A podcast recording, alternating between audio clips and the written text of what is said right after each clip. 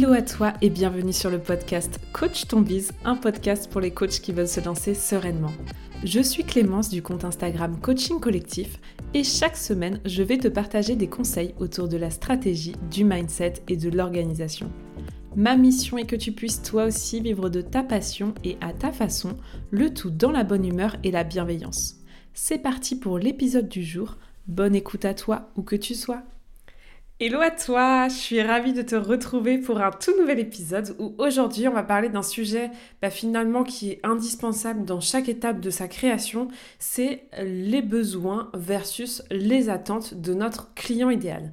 Alors pourquoi c'est essentiel à chaque étape? Déjà parce que bah, dès la première étape, le moment de ton client idéal et le moment où tu vas chercher à comprendre ton client idéal, c'est hyper important de chercher à dissocier quels sont ses besoins de quelles sont ses attentes. Donc déjà tu en as besoin à ce moment-là. En plus, on en a besoin au moment de construire son offre, puisqu'on va construire une offre pour vraiment répondre aux besoins du client plus qu'à l'attente. Et puis, tu vas en avoir besoin au moment de la communication, puisque c'est vrai qu'on a beaucoup tendance à communiquer sur les besoins de son client idéal. Certes, c'est important, puisque euh, c'est important pour le client de comprendre quels sont ses besoins, mais ce qui est encore plus important, surtout au moment où tu vas parler de ton offre, eh bien, c'est de parler de ses attentes. Bref, cet épisode est là pour démêler tout ça, bien faire la distinction entre tout ce qui concerne les besoins, bien faire la distinction bien faire la distinction entre tout ce qui concerne les attentes et surtout on va voir quelles sont les erreurs à éviter par rapport à ça, notamment quand on va communiquer sur notre offre et sur la vente parce que j'observe qu'il y a pas mal euh, de croyances, de peurs qui sont liées au fait de communiquer sur les attentes de son client idéal. Bon, c'est parti. On va commencer par définir les attentes de notre client idéal. Les attentes, ce sont finalement en fait ses envies. C'est ce qu'il espère atteindre comme résultat et c'est ce qu'il veut concrètement comme changement vis-à-vis de sa problématique. Je te donne un exemple, euh, une personne qui a comme problématique de plus se sentir épanouie dans sa vie, qui euh, arrive plus à trouver l'énergie de se lever le matin, qui euh, ne trouve plus de sens en fait dans son quotidien, bah, cette personne-là, ses attentes, c'est d'être plus épanouie, c'est de retrouver du sens, c'est de retrouver de l'énergie. Ça, ce sont les attentes. Un autre exemple, prenons le mien, c'est plus facile et vous vous reconnaîtrez certainement. Les attentes de mon client idéal, ce sont de vivre de sa passion qui est le coaching, de trouver des clients, de se sentir serein dans le fait de lancer son activité. Ça, ce sont les attentes. Donc c'est euh, vraiment, si on devait choisir un autre mot, ce sont les envies. Donc c'est essentiel de bien comprendre ce qu'attend ton client. Tu sais, quand je te parle, et, je t'en ai parlé euh, dans l'épisode sur le client idéal, quand je te parle de son point A et de son point B, c'est-à-dire de son point A, de la situation, du problème dans, lequel il se trouve, et du point B, c'est-à-dire là où il veut aller, bah, ce sont justement ses attentes. C'est ça des attentes, c'est ben, si il avait une baguette magique, à la fin de l'accompagnement, qu'est-ce qu'il aimerait comme résultat? Là, on est sur les attentes. Maintenant, les besoins. Les besoins, c'est tout ce qui est nécessaire pour répondre à ces attentes. Ton client idéal, il faut prendre en compte qu'il ne va pas forcément connaître ses besoins. Et c'est ton rôle de définir justement quels sont ses besoins et quel chemin il a besoin de prendre pour arriver à sa situation désirée, pour atteindre ce fameux point B, bref, pour accéder à ses attentes. Donc garde en tête que les besoins ne sont pas toujours connu de ton client idéal. Tu vas évidemment aller creuser avec lui en interview pour comprendre euh, s'il a conscience de ses besoins, quels sont selon lui ses besoins, mais il est possible qu'il soit complètement à côté de la plaque et qu'il n'ait pas conscience du tout de ses besoins. Et les besoins, en vrai, bah, c'est exactement ce que tu vas travailler dans l'offre. Toute ton offre, elle va tourner autour des besoins de ton client idéal qui vont, s'ils sont remplis, s'ils sont nourris, permettre d'accéder à l'envie, aux attentes, au résultat final de ton client. Donc la vraie différence entre besoin et attente, c'est que attente, c'est la volonté, c'est connu et reconnu par le client et lui seul peut atteindre ça. Et besoin, c'est quelque chose dont il n'a pas toujours conscience, c'est toi qui l'aide à travailler là-dessus et c'est ton rôle en tant que coach de lui permettre d'accéder à tous les outils permettant de nourrir et de répondre à ses besoins. Toujours si on prend le même exemple sur euh, d'une part la personne qui se sent pas bien dans sa peau, qui est pas très épanouie, qui trouve pas de sens dans sa vie, qui a envie bah, à nouveau de s'éclater et de retrouver du sens, certainement que ses besoins tournent autour de euh, apprendre à se connaître, apprendre à connaître ses valeurs, apprendre à hum, définir ses besoins, ce qui est vraiment important pour lui, ses croyances limitantes, euh, ses, limites, ses drivers, bref, en fait tout ce qu'on voit hein, finalement en formation de coaching, typiquement dans, cet exemple-là, c'est totalement le cas. Donc ça, ce sont ses besoins. Il a besoin d'apprendre à se connaître, il a besoin d'apprendre à communiquer sur ses ressentis, il a peut-être besoin d'apprendre à hum, mieux gérer ses relations aux autres, peu importe. Le fait est qu'il a des besoins dont il n'a pas forcément conscience. Et dans ce cas-là, le client idéal, il va pas arriver en interview en disant j'ai plus de sens dans ma vie, je suis plus heureux, j'ai besoin d'apprendre à me connaître. Non, j'ai besoin de retrouver du sens, ça oui, il peut en avoir conscience. J'ai besoin de retrouver la pêche le matin, euh, j'ai besoin de euh, être plus épanoui, j'ai besoin de retrouver le sourire. Il va dire j'ai besoin, mais ce sont en réalité des attentes. Et c'est là où votre rôle en communication est important. Toute votre stratégie de contenu, tout votre contenu, effectivement, est là pour faire prendre conscience à votre client idéal que s'il est dans cette problématique-là de pas être heureux, globalement, hein, je schématise, et qui veut accéder à cette envie, cette attente de je suis heureux, il a besoin, dans ce cas, de apprendre à se connaître, etc., etc. Donc c'est votre rôle dans la communication, dans le contenu au quotidien, de lui parler de ses besoins, ça c'est sûr, mais attention à ne pas rentrer dans une communication sur les besoins dans le cadre de la vente. On a tendance, quand on vend, à accentuer justement le côté je vais t'aider à apprendre à te connaître, je vais t'aider à définir tes limites, tes croyances limitantes, je vais t'aider à te poser les bonnes questions, etc. Alors oui, c'est pourquoi pas intéressant de lui en parler et de lui expliquer comment il va accéder à cette envie d'être plus heureux. Mais la réalité dans la communication de la vente, c'est de lui expliquer que tu vas tout simplement l'aider à retrouver du sens, à être plus heureux, à être plus épanoui grâce à une meilleure connaissance de soi, grâce à la définition de ses limites, etc. etc. Je te donne un autre exemple, celui que je t'ai donné tout à l'heure, avec par exemple mon client idéal. Bon, bah, ses attentes, c'est de vivre du coaching, c'est de trouver ses clients. Les besoins, ça va être de clarifier sa stratégie. Le besoin, ça va être de définir son client idéal, de construire son offre, d'apprendre à communiquer. Ça, ce sont les besoins.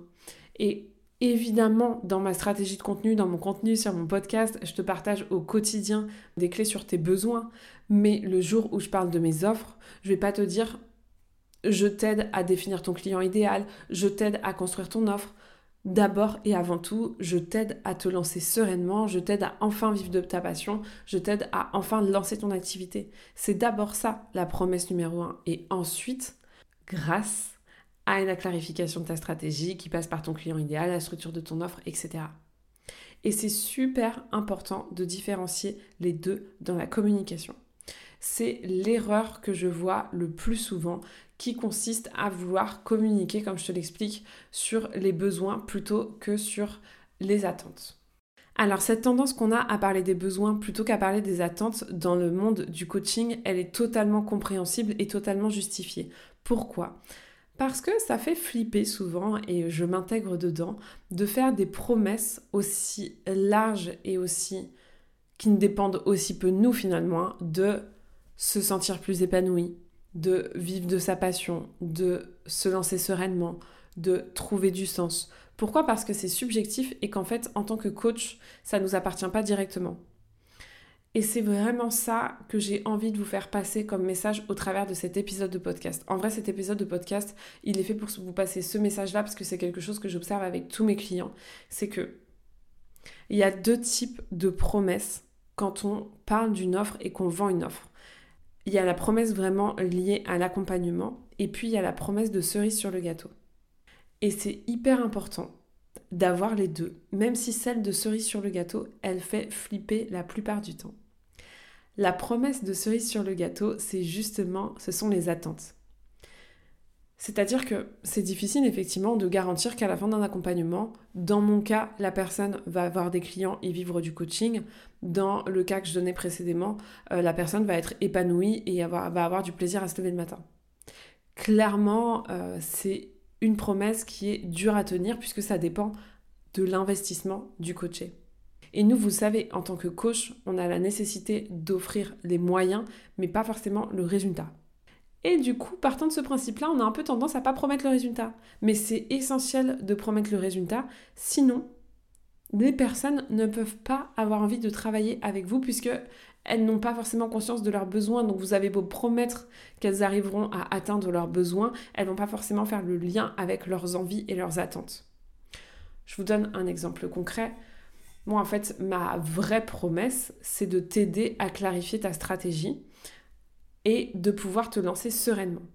Je suis certaine qu'à la fin de mon accompagnement, si tu fais acte de présence et que tu suis un minimum et que tu t'impliques un minimum, tu vas pouvoir te lancer sereinement, clarifier de A à Z toutes tes étapes et dans la CC School, je te mets à disposition tous les outils et tous les éléments pour que tu puisses te lancer sereinement et à la fin de l'accompagnement avoir une offre claire, définie et pouvoir communiquer dessus facilement. Ça, ce sont les besoins. Et je sais à 100% que je réponds à ces besoins-là et qu'il y a une garantie de pouvoir t'apporter des réponses à tous ces besoins-là. En revanche, les attentes, celles de, vivre du coaching et celles de vivre de sa passion, celles de trouver des clients, c'est une promesse qui ne dépend absolument pas de moi. Et c'est pour ça qu'on n'ose pas communiquer sur ces promesses-là.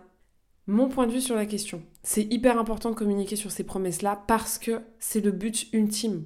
C'est-à-dire que tu travailles sur ces besoins-là, tu travailles sur ton offre pour pouvoir vivre du coaching. Donc ce serait presque contre-productif de ne pas le dire. En revanche, c'est important dans ta manière d'en parler, dans tes appels découvertes notamment, de reposer le cadre, de replacer ton coaché au centre de sa responsabilité et lui dire bah voilà, moi je suis certaine qu'à la fin de l'accompagnement, tu vas pouvoir, dans mon cas, te lancer sereinement, avoir toutes les cartes en main pour le faire. Dans l'autre exemple, tu vas pouvoir apprendre à te connaître, enfin comprendre tes besoins et enfin pouvoir les exprimer et avoir toutes les cartes en main pour le faire.